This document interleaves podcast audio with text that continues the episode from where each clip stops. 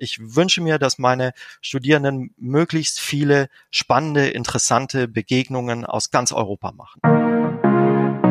Es geht wirklich darum, sich in den anderen hineinzuversetzen und ein bisschen über seinen Horizont hinauszugehen. Campus Europa.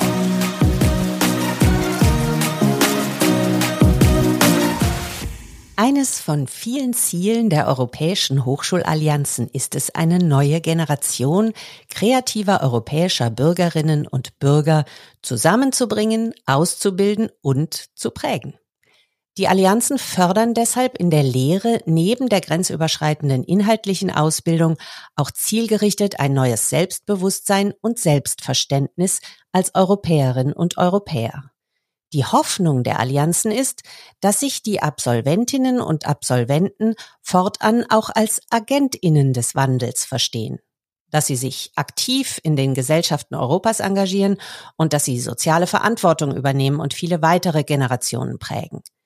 Wie diese Hoffnungen zur Realität werden können, erfahren Sie heute bei uns in Campus Europa, dem DAD-Podcast zu den europäischen Hochschulallianzen.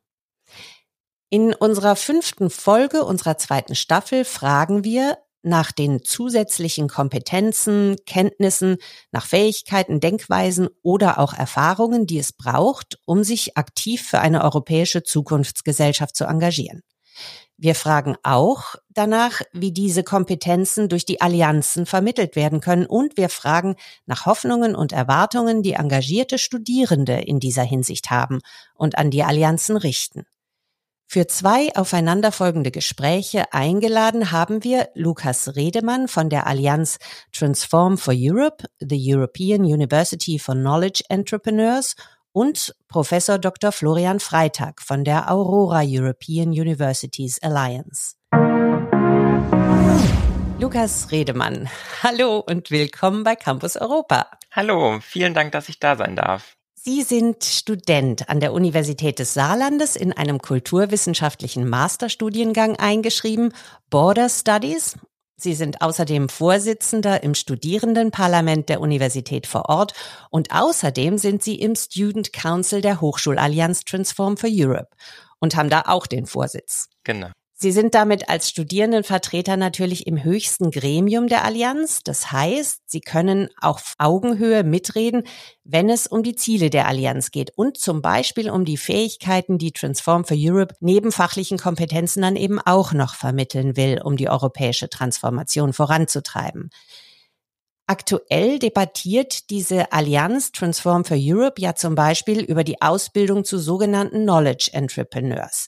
Herr Redemann, wie ist denn da der Stand der Debatte und worum geht es überhaupt bei dem Konzept des Knowledge Entrepreneurs? Es geht vor allem darum, dass unsere Allianz auf drei Säulen basiert. Das ist einmal die ähm, Mobilitätssäule, dann die Säule für Innovative Learning and Teaching und die dritte Säule macht eben diese, dieser Knowledge Entrepreneurship Gedanke aus, gemeinsam mit Regional Impact, also mit dem Tragen dieser äh, Kenntnisse auch in die Gesellschaft und dem, was wir erforschen. Ähm, das heißt, es ist schon ein sehr wichtiges Konzept bei uns, trägt äh, die Allianz auch im Titel. Und ähm, zu Deutsch wäre das zu übersetzen mit Wissensunternehmertum. Und wir sind gerade dabei, ähm, diese Kompetenzen, die Sie ja auch schon angesprochen haben, die ähm, zu diesem äh, Konzept äh, passen, also die wir vermitteln wollen, gemeinsam zu erarbeiten. Ähm, man kann aber vielleicht anhand von einem Beispiel schon mal sagen, was man sich ungefähr darunter vorstellen kann unter so einem Knowledge Entrepreneur. Ähm, also eine Frage, die sehr aktuell wäre, ist zum Beispiel, äh, dass man sich als Studierende in einem Seminar fragt, wie löse ich denn eigentlich das Problem, dass in meinem Seminar gerade einzelne Personen noch nicht wieder in Präsenz teilnehmen können oder wollen, also dass die Studierenden eigeninitiativ, also reflektiert, ähm, Probleme erkennen und diese dann auch angehen wollen, also dann zum Beispiel gemeinsam mit der Dozentin Wege finden, wie sie diese Studierende, die nicht teilnehmen können, ähm, auch einbeziehen können indem sie mit der Dozentin oder dem Dozenten das Gespräch suchen für mögliche Aufzeichnungen der Veranstaltung ähm, oder dass sie vielleicht gemeinsam mit diesen Studierenden das auch nacharbeiten. Das erzielt ja auch einen Lerneffekt für die ähm, Studierenden selbst. Konkret geht es aber wirklich darum, dieser Transformationsgedanke ist ganz ähm, essentiell für den ähm, Knowledge Entrepreneurship. Da geht es wirklich darum, dass man die Möglichkeiten, Transformation zu betreiben in verschiedenen ähm, Gebieten, dass man diese erkennt und dann nutzt. Gibt's schon so ein paar Kompetenzen ähm, quasi auf den Begriff gebracht, auf die man sich schon geeinigt hat jetzt in dieser Debatte? Also es ist so, dass wir ähm, gerade in der Diskussion sind und planen, dass es einmal allgemeine Kompetenzen geben soll für diesen, die, die vermittelt werden müssen, also die im Prinzip alle Studierenden, äh, für alle Studierenden hilfreich sind. Und dass man dann sich anschaut, gehe ich eher in Richtung Digital Transformation, ähm, Environmental äh, Transformation oder so, äh, Social Transformation, also dass es da nochmal ähm, Unterschiede gibt, aber für die allgemeinen äh, Kompetenzen, da hat man sich zumindest schon mal so grob auf Design Thinking, agiles Projektmanagement oder auch Leadership geeinigt, aber das ist gerade in der Debatte und man führt auch Interviews innerhalb der Alliance, um diese Kompetenzen noch genauer zu definieren.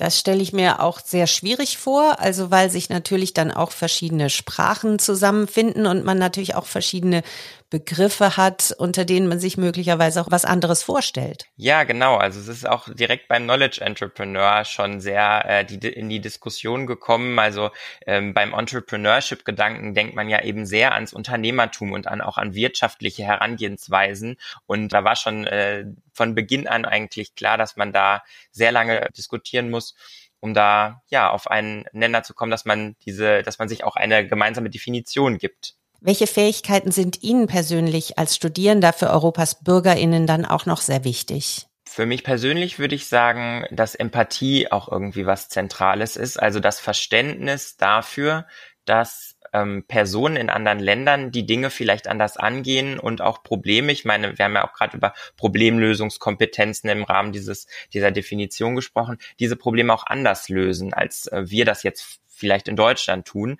Also die, das Verständnis dafür oder die Möglichkeit, sich da hineinzuversetzen in diese Personen überall in Europa, aber auch generell darüber hinaus und auch das reflexiv zu hinterfragen. Ist das, was ich tue, eigentlich sozusagen die beste Möglichkeit, das zu tun oder gibt es da nicht auch noch andere Wege, Europa zu transformieren? An der Stelle frage ich mich natürlich sehr schnell, wie kann man denn sozusagen in einem fachlich ausgerichteten Studiengang dann sowas wie die Fähigkeit zur Empathie auch konkret vermitteln? Also wie funktioniert das?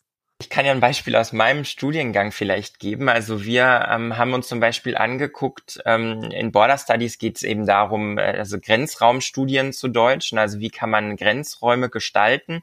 Und da geht es auch um so banale Fragen wie, äh, wir würden gerne ein Schwimmbad bauen. Eine Stadt sagt das in Land A und möchte das aber mit Land B gemeinsam betreiben und direkt an der Grenze irgendwie ähm, äh, erbauen. Und da muss man natürlich sich auch fragen, ähm, möchten denn die Leute, die Personen aus Land A dasselbe wie äh, die Personen aus Land B, ja, also einen Außenbereich oder vielleicht noch eine Sauna oder, ne, also da geht's wirklich darum, ähm, im Gespräch zu bleiben und darüber zu diskutieren, was sind die Bedürfnisse des anderen, aber auch sich in die verschiedenen, also wenn wir jetzt auf die fachliche Ebene auch gucken, also das ist jetzt auch sehr kulturwissenschaftlich, diese Herangehensweise, ne, wie, wie gehen die Menschen mit diesen verschiedenen Sachen um, aber, ähm, aber auch auf fachlicher Ebene im Bereich Finanzen, ja, wie regel ich das, regel ich das finanziell, also Betreiber aus zwei Staaten, oder auch äh, juristisch, ja, wie gründet man äh, ein Konstrukt, das eben von zwei äh, Staaten betrieben werden kann. Also es ist sehr interessant auf jeden Fall, ähm, sich das vor Augen zu führen. Also da greift, wenn ich das richtig verstehe, alles ineinander. Und äh, ein ganz wichtiger Punkt dabei ist eben auch, dass sich einstellen, das äh, Miteinander sprechen, dass diese ganzen Extrafähigkeiten, die wir noch brauchen, um zu einem sinnvollen Ergebnis zu kommen. Auf jeden Fall, genau. Also es geht wirklich darum, sich in den anderen hineinzuversetzen und ähm, ein bisschen ähm, ja über seinen Horizont hinauszugehen und auch wirklich, ich sag mal so, ein bisschen von dem hohen Ross oft herunterzukommen, weil das haben wir irgendwie alle ähm, in, in allen Ländern Europas habe ich so ein bisschen das Gefühl, dass wir alle halt oft denken, ach, wir machen es doch eigentlich schon sehr gut und ähm, vielleicht sollten wir besser die anderen davon überzeugen, wie wir es tun, anstatt sich mal anzuschauen, vielleicht ist das doch die richtige Art und Weise, wie die anderen das machen.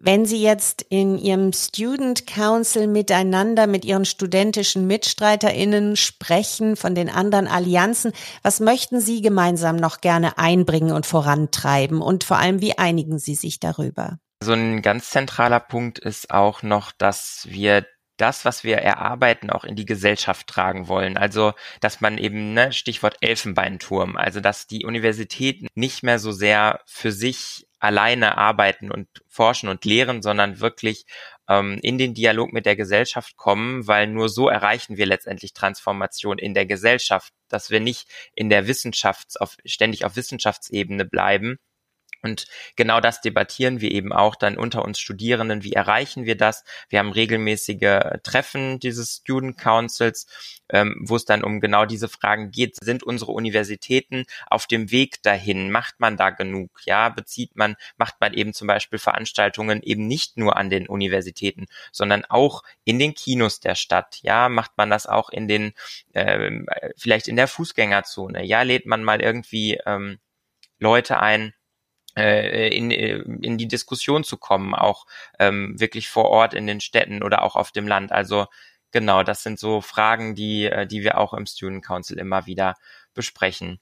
Und Mobilität ist natürlich auch noch ein super wichtiges Thema für uns, ähm, dass wir sagen, wenn wir wirklich was transformieren wollen, ähm, da müssen wir ja auch mit den Leuten ins Gespräch gekommen sein, die eben anders denken und handeln als wir. Das heißt, man muss ja erstmal auch irgendwie diese Person treffen. Das heißt, für uns ist ganz zentral wichtig, dass ähm, möglichst viele Studierende, aber auch Lehrende, Angestellte ähm, eben ins Ausland gehen zu den anderen Hochschulen und sich das eben mal anschauen, wie dort gearbeitet und gelehrt wird. Der Blick in die Zukunft. Wenn Sie sich jetzt so ein bisschen in die Zukunft beamen und sich dann anschauen, was haben denn die Allianzen und die europäischen Hochschulen geschafft? Was denken Sie, wie würde diese Zukunft aussehen? Also ich hoffe, dass in dieser Zukunft eben alle kritische Bürgerinnen und Bürger sind, also dass man wirklich sich selbst reflektiert, sein Handeln, dass ich denke dann auch an die Umwelt natürlich, ne, also dass man auch dieses Handeln irgendwie reflektiert. Ähm, aber genau, wenn wir eben diese Kompetenzen vermittelt haben, diese Empathie, ähm, ja, dann hoffe ich einfach auf mehr Verständnis füreinander.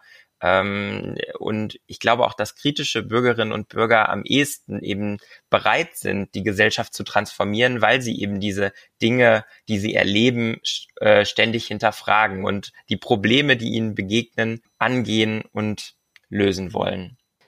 Herzlichen Dank, Herr Redemann, für diesen Einblick. Danke, dass ich da sein durfte. Mein nächster Gast nun ist Herr Professor Dr. Florian Freitag. Herr Professor Dr. Florian Freitag, ich begrüße Sie beim Podcast Campus Europa. Danke, dass Sie da sind. Herzlichen Dank für die Einladung. Sie lehren an der Universität Duisburg-Essen American Studies und bei uns sind Sie heute zu Gast als Co-Leiter eines der sogenannten Work Packages, die an der Aurora European Universities Alliance mit Blick auf die Third Mission von Universitäten aufgelegt werden. Das heißt, es geht in der Allianz um die Verantwortung auch einer europäischen Hochschule zur engeren Verflechtung mit der europäischen Gesellschaft. Da hat sich Aurora viel vorgenommen. Herr Freitag, können Sie uns kurz berichten, was die Aurora Allianz mit Blick auf die Förderung von sozialem Engagement an Programmen aufgelegt hat und wo da ihr eigenes Engagement zu verorten ist. Ja, da haben Sie ganz recht. Wir haben uns sehr viel vorgenommen für die drei Jahre, die uns zunächst einmal zur Verfügung stehen. Und äh, die Architekten dieses Programms haben äh, unsere Ziele in insgesamt äh, sechs Arbeitspakete, Working Packages gepackt. Und da geht es um ganz unterschiedliche Dinge. Da geht es darum, dass die neuen beteiligten Universitäten voneinander lernen, ähm, zum Beispiel im Bereich Management. Das wäre das Arbeitspaket 1, Management and Leadership.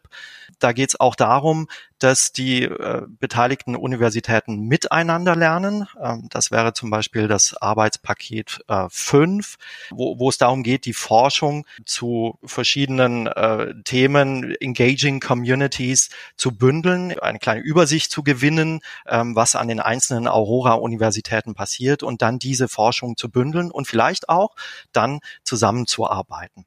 Ich bin jetzt aber mal frech und behaupte, dass das Arbeitspaket, in dem ich mich engagiere, das Arbeitspaket 3, Aurora Learning for Societal Impact, eigentlich im Zentrum der Aurora Allianz steht. Denn in diesem Arbeitspaket soll es um die Lehre gehen. Ähm, wie können wir bestimmte Skills und Mindsets, wie das im Antrag so schön heißt, also bestimmte Kompetenzen und eine bestimmte Herangehensweise ähm, an äh, die Themen den Studierenden vermitteln. Und äh, auch da gibt es verschiedene Unterarbeitsgruppen. Äh, zum Beispiel im Arbeitspaket 3.1 wird es darum gehen, dass wir ein Kompetenzmodell entwickeln, das für alle Aurora-Universitäten verbindlich ist. Das ist ein Kompetenzmodell, an dem sich die Lehre in den Aurora-Universitäten orientieren soll. Das ist zum einen dazu gedacht, ähm, dass die Kurse in den Aurora-Universitäten vergleichbarer werden, dass man also besser miteinander äh, kooperieren kann. Und zum anderen geht es auch darum, den Studierenden deutlicher, äh, direkter zu vermitteln, was sie denn eigentlich über die fachlichen Kompetenzen hinaus in diesen Kursen lernen können. Das wäre das Arbeitspaket 3.1. Im Arbeitspaket 3.5 Teaching for Societal Impact geht es darum, well, train the trainers. Äh, da geht es darum, die Lehrenden fit für die Aurora-Lehre zu machen. Dort werden also dann Kurse angeboten, die die Lehrenden auf solche kollaborativen Lehrszenarien vorbereiten sollen. Ich selbst bin im Arbeitspaket 3.4 und das ist etwas, was sehr viel Spaß macht, denn 3.4, die sogenannten Pilot Domains, sind eine Spielwiese. Dort dürfen wir schon einmal ausprobieren, wie denn die Aurora-Lehre in der Zukunft aussehen könnte. Und da gibt es vier solcher Pilot Domains, jeweils thematisch organisiert. Und ich als Geisteswissenschaftler ähm, engagiere mich hier bei Culture, Diversities and Identities. Vielen Dank. Wenn wir jetzt noch so ein bisschen genauer darauf schauen, wie entwickelt man denn so ein Lernprogramm in der Allianz? Also wie muss man sich die Prozessarbeit und die inhaltlichen Debatten dann mit den Partnern konkret vorstellen? Genau das versuchen wir in den Pilot Domains zu entwickeln, ähm, beziehungsweise herauszufinden, wie man solche Lehrkollaborationen anbahnen kann. Und da gibt es natürlich ganz unterschiedliche Formate. Ähm, das reicht von einer Verschränkung von zwei Seminaren an verschiedenen Aurora-Universitäten über einen bestimmten Zeitraum hinweg bis hin zur äh, Gestaltung von gemeinsamen Studiengängen. Und wir versuchen in unserer Pilot Domain in Culture, Identities and Diversities viele verschiedene Wege hier auszuprobieren. Und äh, etwas, das sich als sehr erfolgreich ähm, herausgestellt hat, ist ähm, die Organisation von Ringvorlesungen. Ringvorlesungen äh, mit Teilnehmenden aus allen Aurora-Universitäten. Das ist ein sehr beliebtes Format, bei dem normalerweise eine Universität die, ähm, die Organisation übernimmt, aber alle Universitäten äh, beziehungsweise ihre Lehrenden Teile beisteuern. Aber wie erwähnt, es gibt äh, sehr verschiedene Möglichkeiten in der Lehre zu kollaborieren. Und was wir auch festgestellt haben über die letzten anderthalb Jahre hinweg, etwas, was ganz, ganz wichtig ist für die Anbahnung solcher Kollaborationen, ist auch der persönliche Kontakt zwischen den Lehrenden. Es fällt sehr vieles leichter, wenn man sich vorher zumindest einmal persönlich kennengelernt hat. Verstehe. Also Mobilität ist da natürlich auch ein ganz wichtiges Stichwort. Sie haben das vorhin auch schon gesagt. Es geht ja auch um ein Lehr- bzw. Lernprogramm, das Studierenden dann besondere Kompetenzen für mehr europäisches Miteinander vermitteln soll. Welche Kompetenzen müssen denn dann bereits DozentInnen in der Allianz bei dieser Entwicklung der Curricula und dann in der kollaborativen Lehre mitbringen? Also Train the Trainers, Sie haben es schon angesprochen. Natürlich ist es hilfreich, wenn man bereits in der Vergangenheit schon einmal ähm, zusammen mit einem Kollegen, einer Kollegin gelehrt hat im Team-Teaching. Natürlich ist es hilfreich, wenn man auch schon mal im Ausland gelehrt hat und dann mit anderen Gepflogenheiten in der Lehre vertraut gemacht wurde. Ähm, natürlich ist es hilfreich, wenn man mit sehr heterogenen Lerngruppen in der Vergangenheit schon gearbeitet hat. Das sind alles Erfahrungen, die bei einer solchen Aurora-Lehrkollaboration, äh, ich sag mal, nicht schaden.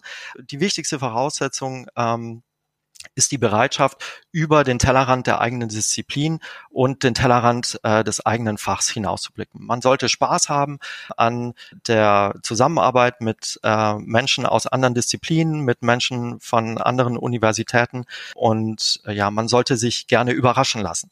Ich glaube, dass das ist eine der wichtigsten Eigenschaften, die man mitbringen sollte.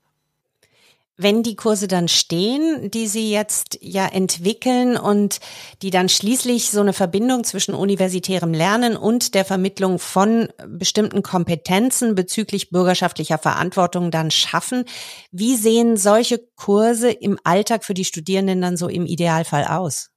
Wie ich bereits erwähnt habe, gibt es da ganz unterschiedliche Möglichkeiten. Äh, die Zusammenarbeit zwischen Aurora-Universitäten kann so aussehen, dass zwei Universitäten beschließen, einen bestimmten Kurs äh, für einen gewissen Zeitraum äh, zu verschränken und dann etwa die beiden Gruppen zusammenzulegen und Teamarbeit, Teamaufgaben zu stellen.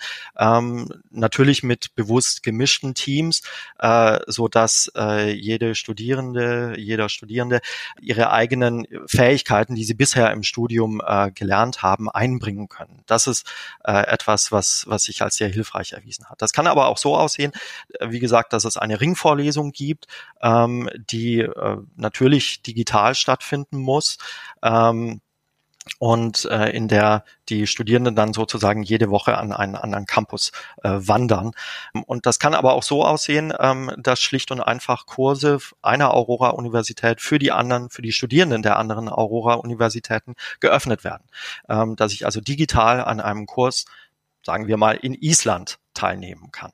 Ja, je nach gewähltem Format kann man dann natürlich auch bestimmte Elemente des Service Learning einbauen. Das heißt, man kann sich dann mit lokalen Partnern zusammentun ähm, und da eine Schnittstelle entwickeln zwischen dem Kurs und dem jeweiligen gesellschaftlichen Partner und da zum Beispiel äh, gewisse Aufgaben, gewisse ähm, Deliverables äh, stellen, die dann sowohl äh, im Kurs angerechnet werden ähm, mit Credit Points, als auch dem jeweiligen gesellschaftlichen Partner zugutekommen.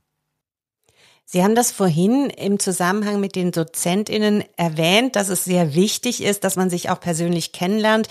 Wie ist denn das? Sie haben viele digitale Formate angesprochen, aber ist auch sowas geplant, dass sich dann eben auch Studierende wirklich kennenlernen, also Summer Schools oder verschiedene solche Dinge?